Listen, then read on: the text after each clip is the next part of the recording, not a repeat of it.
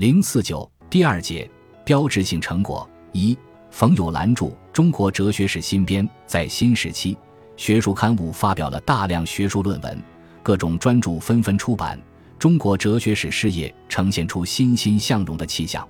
在众多论著中，冯友兰著《中国哲学史新编》，冯契著《中国古代哲学的逻辑发展》，堪称标志性成果。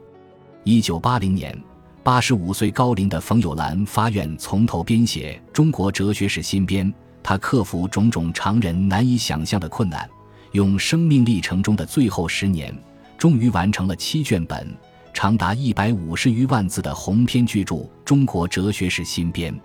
其中前六卷由人民出版社出版，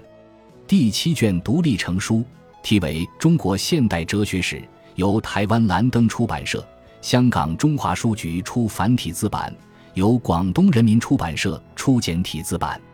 这套书是冯友兰晚年取得的一项最重要的学术成果，也是名副其实的晚年定论。